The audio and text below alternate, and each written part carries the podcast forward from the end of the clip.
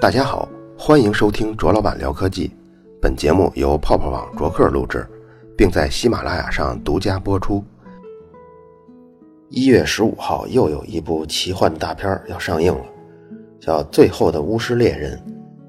互联网上查到的剧情呢，就是这个世界上最后一个专门猎杀女巫的猎人，他曾经在跟女巫的战斗中得到了不死之身。之后几百年呢，就一直生活在纽约的一个教堂里头。几百年后的今天，他听说了邪恶女巫得到了一种复活的秘术，企图给人类释放超级的瘟疫。他为了阻止这场瘟疫，就跟女巫决一死战。这段剧情让我想起了女巫。咱们这个节目虽然叫做聊科技，但其实呢，有一条主的脉络是科学思维方式。比如刚刚一期的关于科比跟 NBA 啊，有人评论说没有科技差评，但是还有人评论说讲科比训练方法那段应该也被我们应用在生活中来提高自己的素质。这段讲得好，我想说的是后面那个人他是听懂节目的人，而且我猜他在平时生活中应该对学会什么、习得什么经验有比较细腻的体会。科学的思维方式去看 NBA 时候。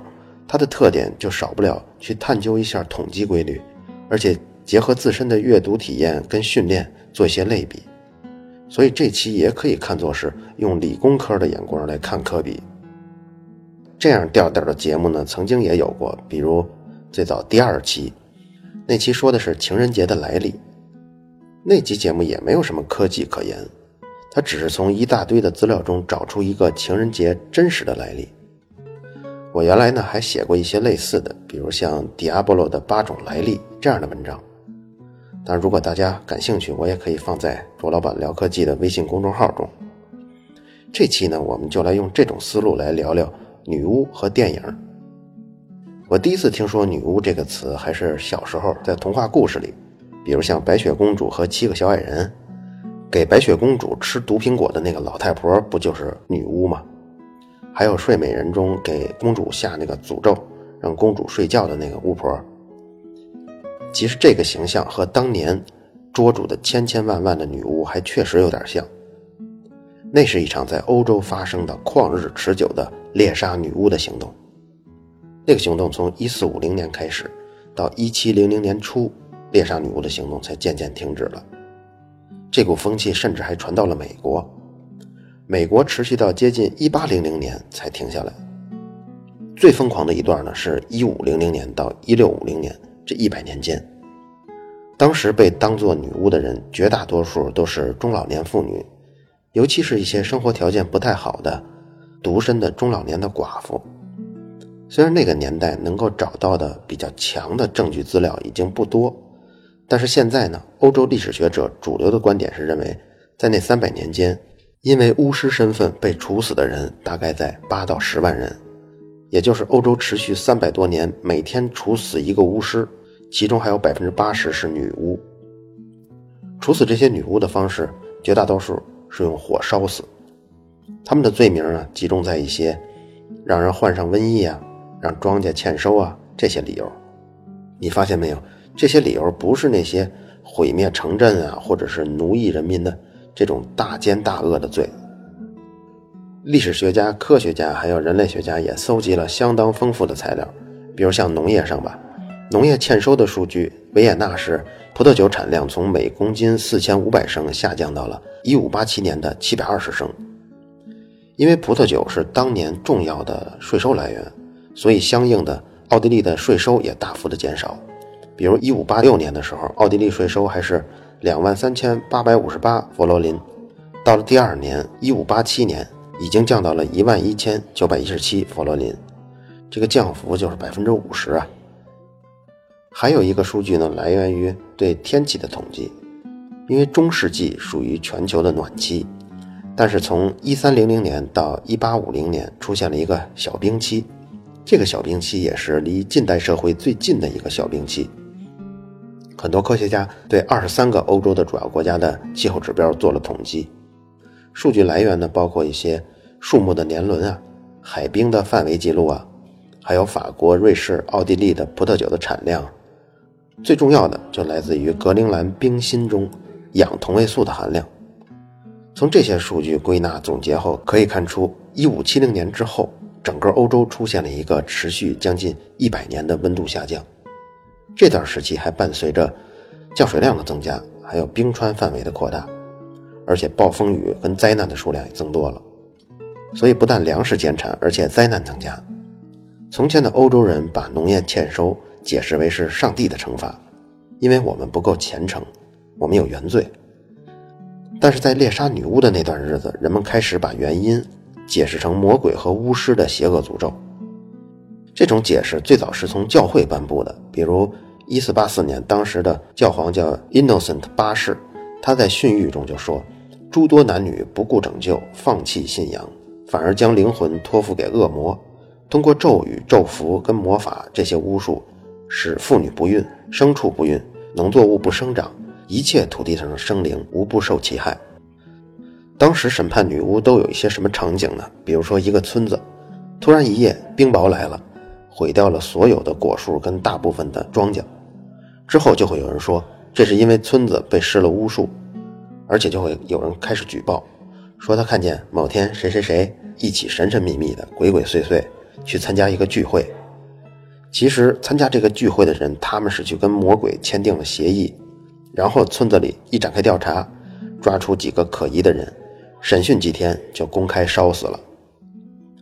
还有什么呢？比如像村子里头发现了几个小孩，这些孩子突然的就抽搐、痉挛，然后开始尖叫，孩子开始出现幻觉，很多人就会认为这是邪恶的力量附体了。接着又有几个小孩也出现类似情况呢，当地的治安官就要求调查。在当时这种气氛下，他们就会把这种事情解释为孩子被女巫诅咒了。女巫还会继续诅咒，让全村人都染上疾病的。所以当务之急就是找到那个女巫。那些中老年的寡妇跟贫困的老妇人就会首先被怀疑，先抓几个嫌疑犯再说，扔到监狱里去审讯。有些老妇人呢，可能就挺不过刑，就会认罪。比如说，他们会承认他们是为魔鬼做事儿的。他们还会描述一些子虚乌有的东西，比如说有黑人让他在一本书上签字，黑人还养着黑色的猫、红色的鸟等等这些细节。时至今日，才有医学证据说明，当时罪魁祸首是人们吃了一种发霉的粮食，霉菌里啊有一种叫麦角菌，是它导致了人的抽搐、呕吐，甚至出现幻觉。发生猎杀女巫的这个村子。它就是在一个沼泽湿地的环境中，所以食物容易发霉。关于麦角菌致幻的内容呢，咱们曾经在有期节目《我们为什么会头疼》在那里说过，麦角菌含有的一种物质叫麦角胺，它有一种强烈收缩毛细血管的作用，所以吃了发霉麦子的人呢，严重的话，他不但会抽搐，手指头跟脚趾头还会因为缺血而坏死。脑部密集的血管呢，如果它也缺血，就会影响正常的脑部信号传递，就容易出现幻觉，出现精神错乱。现代科学利用麦角胺的这个作用，找到一个合适的剂量，就能在偏头疼发作的时候大幅减少硬脑膜上的血管充盈的程度，治疗偏头疼。猎杀女巫比较严重呢，比如像1605年，德国的一个叫埃尔旺根的地区。出现了粮食欠收，大量的家畜死亡。两年后又开始流行瘟疫，最终呢，这场瘟疫导致很多地区百分之八十、百分之九十以上的人口死亡。大规模的搜索女巫的行动在瘟疫过后就开展了。瘟疫流行后的两年当中，被烧死的女巫已经有三百多人了。女巫的各种传说跟文化源自于异教徒的文化。什么是异教徒呢？就是相对于基督教而言的，在传统的基督教中，确实有一些记录巫术跟巫师的内容，比如像旧约立位记里写到的，无论男女，是和魔鬼交往的，或者是做巫术的，总要治死他们，人们必须用石头把他们打死，罪要归到他们的身上。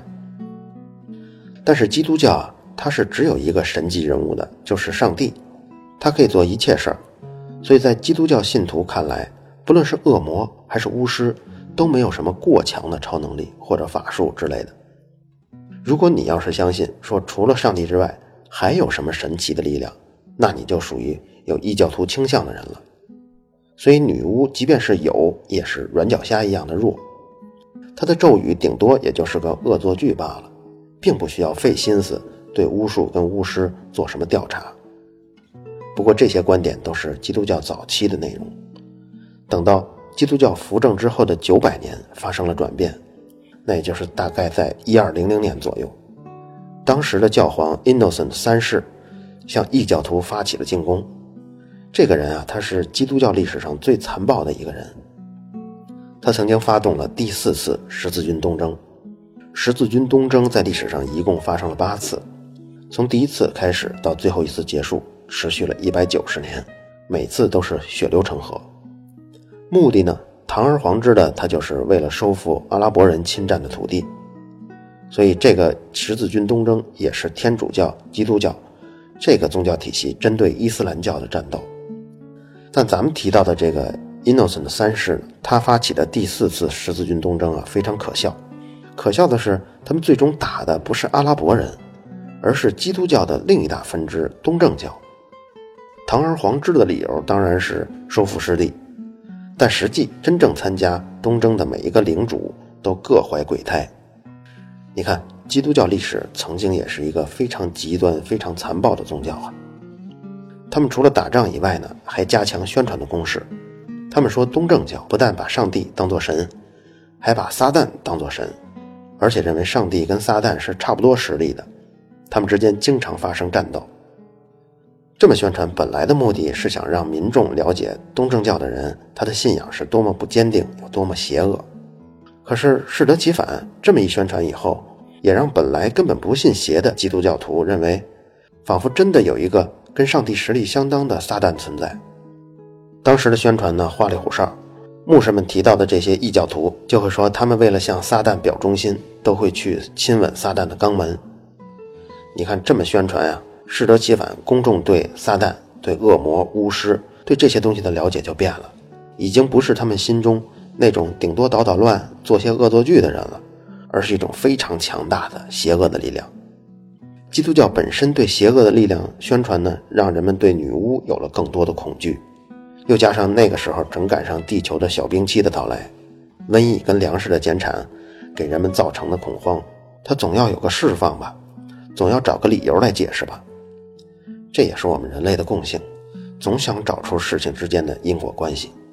于是，那些无辜的妇女，甚至还有很多儿童，都被扣上了女巫的帽子，甚至是身上有些胎记的人，那个胎记都会被当作暗号，就是说这些人他们私下是跟恶魔结交的，胎记就是他们身上的标记物。所以，有些社会学者研究巫术迫害这三百年历史的时候，提出这么一个观点：这是因为社会群体需要释放紧张情绪引起的一场旷日持久的迫害。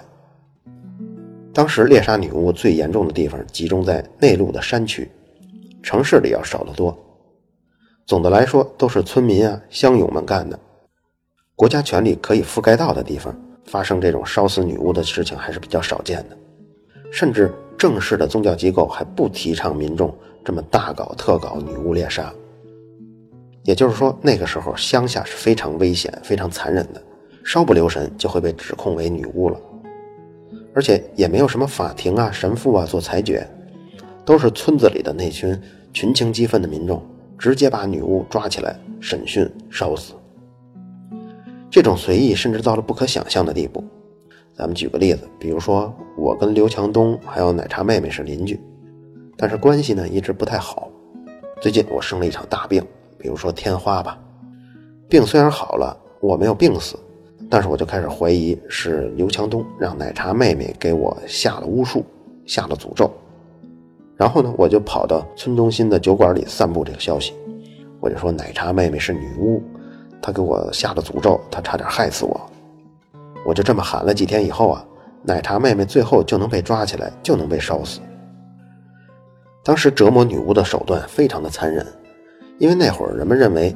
女巫已经被恶魔给施法了，所以他们对疼痛是没有感觉的，所以对女巫呢，就采用用烧红的铁块去烫他们的手，如果烫完了以后手上有烧伤，就说明被告是有罪的，或者是让被抓起来的妇女把手伸进沸腾的水里取一枚戒指，然后把手打上绷带跟封印。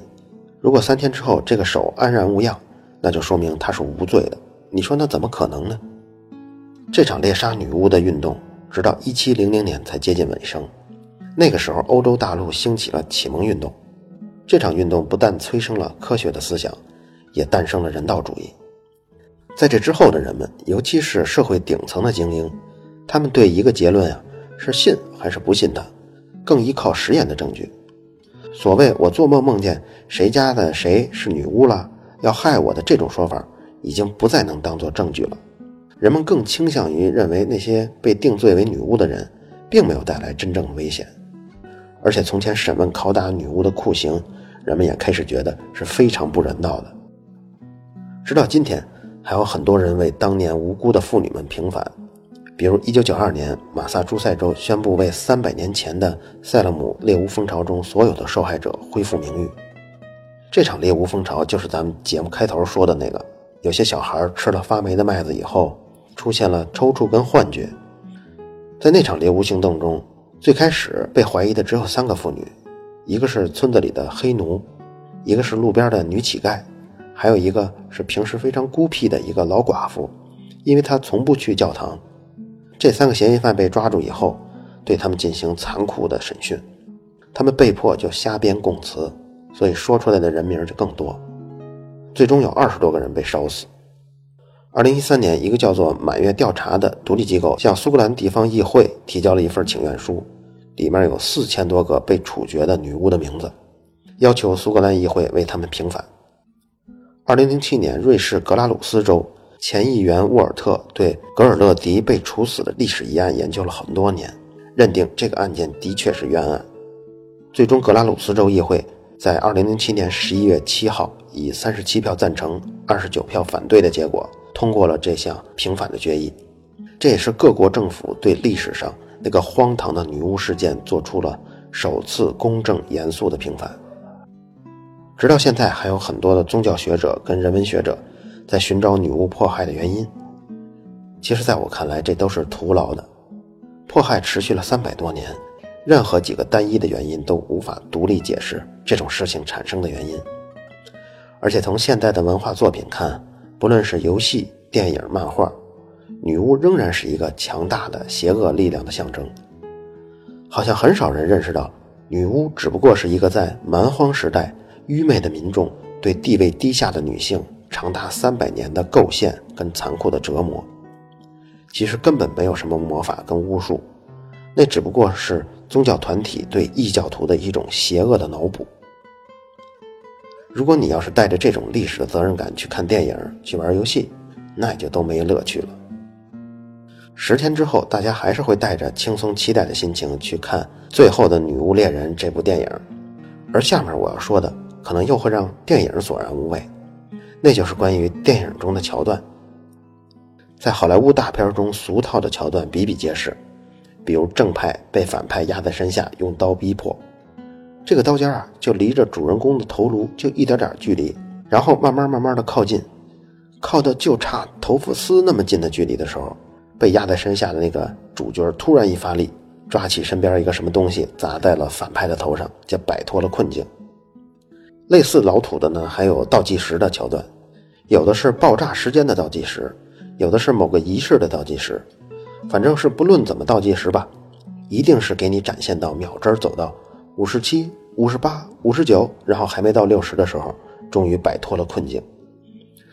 再有呢，比如主人公他明知潜入的地点是不能暴露自己的，但是他还是会踩到一个什么东西，咔嚓一响，或者他。把什么东西碰到了地上，让反派察觉到了。另外还有很多大片为了展现剧情的矛盾，就安排主角跟配角在完全没有必要的情况下，不顾当前的形势互相争吵。还有什么呢？像主角用枪顶着反派，最后要扣动扳机的时候，这个主角又是摇头，又是流泪，又是咬嘴唇的，最后还是被反派逃脱了。还有主角被俘虏后，反派绑住了主角以后，就开始大段大段的公布主角不知道的秘密。这些安排不光发生在小制作的影片中，在上亿美元的剧作里也比比皆是。我想很多平日追求思考乐趣的人看到这些，真是忍不住离场或者换台了。而下面我要说的这些桥段呢，还不是这种劣质的内容，还是那些会让人觉得有意思的桥段。在《可怕的对称》这本物理科普书中有这么一个场景，我给大家形容一下啊。有一个客人随着他的朋友参加了一个笑话俱乐部，这个笑话俱乐部有一次聚会啊，在聚会中他就看到有一个会员就站起来叫道：“C 四十六。”其他人听到以后呢，都会心的笑了。另一个人站起来喊道：“S 五。”结果又引得所有的人都笑起来。这被带进来的人就晕了。他就问他的朋友说：“这都怎么回事啊？这些人怎么就乐了？”他的朋友就解释：“他说所有的笑话在这个俱乐部里都已经被归类，都已经编上号了。所以我们说的编号呢，他每个人心中都知道这个对应编号的笑话是什么。为了更有效的交流、更快的交流呢，他们就把一些几百字的内容浓缩成一个代码。笑话真的可以这样吗？当然不是。”就以音乐为例吧，常用的音名、节奏就那么多，但是音乐是可以无穷无尽的创作的，更何况汉字就有上万个，每个笑话要有个一百字组成呢，那排列组合将是根本数不过来的。但是这种情况在电影中却发生了，只要你看的足够多，你就会发现几乎所有的剧情你都见过。如果你不信，你可以搜搜 TVB 剧情俗套大全。你会看到，比如男女主角发生情感后，一定会拥抱着，不停的旋转，肯定出现这样的镜头。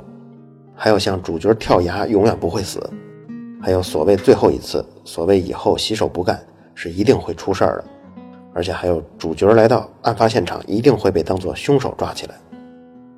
你说这些电影有没有可能像刚才咱们说笑话俱乐部那样，用编号全都举例出来呢？这事儿其实已经有人做了。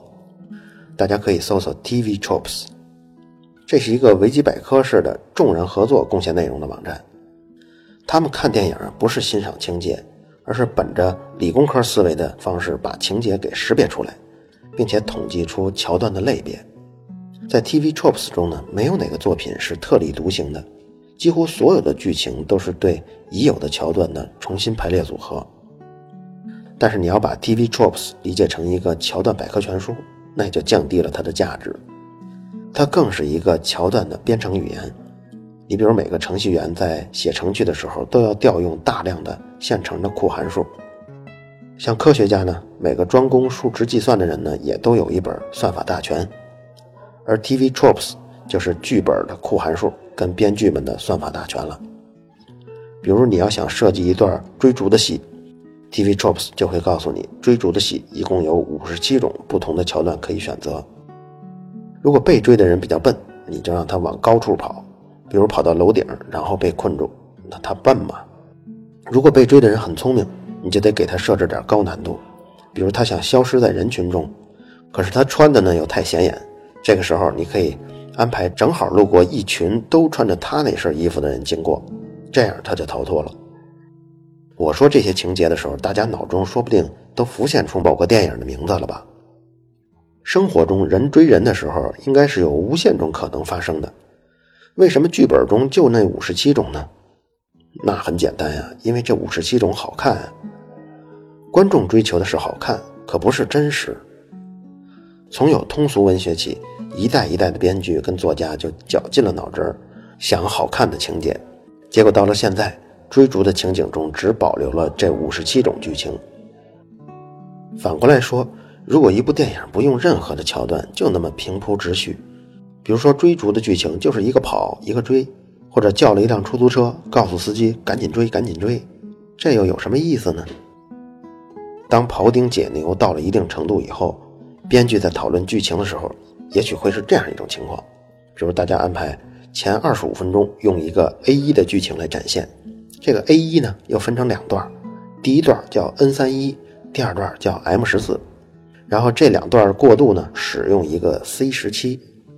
另一个编剧听了以后，他查了查资料，他说 C 十七在最近一年中已经被用过十次了，咱们是不是能换成 C 十八呢？然后编剧们还可以从民意调查中找出一些规律，比如说男性偏爱哪些桥段，年轻人偏好哪些桥段。当我们把一部电影看成了库函数，那电影还有什么意思呢？我想那时候看电影的人就会被分成两类，只有不会看电影的人才会被大片感动，会看电影的人呢，都在豆瓣上用外人看不懂的代码来剧透、来讨论剧情。到了那时候，真正原创的剧情只会存在于高雅的文学跟文艺片中。那时候评论一个作品的好坏，就是看他是不是发明了一种独一无二的人物或者是剧情。但我想，随着科技的发展，酷函数的电影也会新增一些创意加进来。比如说，在弦论创立之前，谁会想到用黑洞啊、虫洞啊这些做题材做电影呢？这期最后，咱们回复一个听众梦里寻花问柳，回复他的评论，他挺激动的。他说：“卓老板，你人太差劲了，不管你说什么，聊什么话题，就喜欢听你说各种唠叨，可就是更新太慢了。下次节目提一下我。”代表千千万万你的听众，解释一下更新慢这个问题，不要辜负广大听众，我们会很伤心的。这我解释一下啊，每期节目其实做起来都挺费时间，比如说查资料吧，我这个显示器啊是一个二十一比九的二 K 的超宽屏，我找资料呢就是把浏览器打开以后，一个一个小标签点开，直到这个浏览器的标签在满屏下已经满满的了。这标签上连一个字都显示不出来，就那么满。而这样的浏览器，我大概要开四个。有时候我都看一下内存占用量啊，都接近二十八 GB 了。开这么多资料呢，最后整理出一个大概六千到七千字的播出稿，一周呢就是一万三千字的量。而且相当内容呢是在我做节目之前也不熟悉的，比如今天咱们说的这个猎杀女巫吧，就是下了一本两百多页的博士毕业的论文。从里面浓缩出来的三千多字，节目里啊，它是一种假象，这些都是精心准备的内容。我随口说的那些话，真要是你听了，你肯定不爱听。我想呢，能关注这个节目的人呢，都是热爱科学、有务实精神的人。那些聊天式的、废话多的节目，肯定大家不能接受。所以总的来说，节奏就是一周两期。你看，虽然每周的期数没增加，但是我也在慢慢增加每集的时间。比如最初我有几分钟、十几分钟、二十几分钟，但现在我都尽量增加到三十分钟以上。那么作为想听可又没有更新的这些听众，给他们要做些补偿呢？我决定在一百期节目到来之前，给大家唱首歌，我专门录的，当然不能往这个节目里放了，因为以后来听节目的人听到这歌到时候取关了怎么办呀？所以还是按照惯例，把它放在微信公众号“卓老板聊科技”中。大家在公众号中回复“女巫”两个字就可以了。好了，以上就是本期卓老板聊科技，在同名的微博和微信公众号中还有其他精彩内容，期待您的关注。如果您对本期节目非常认可，也可以在收听界面的最下方为我打赏。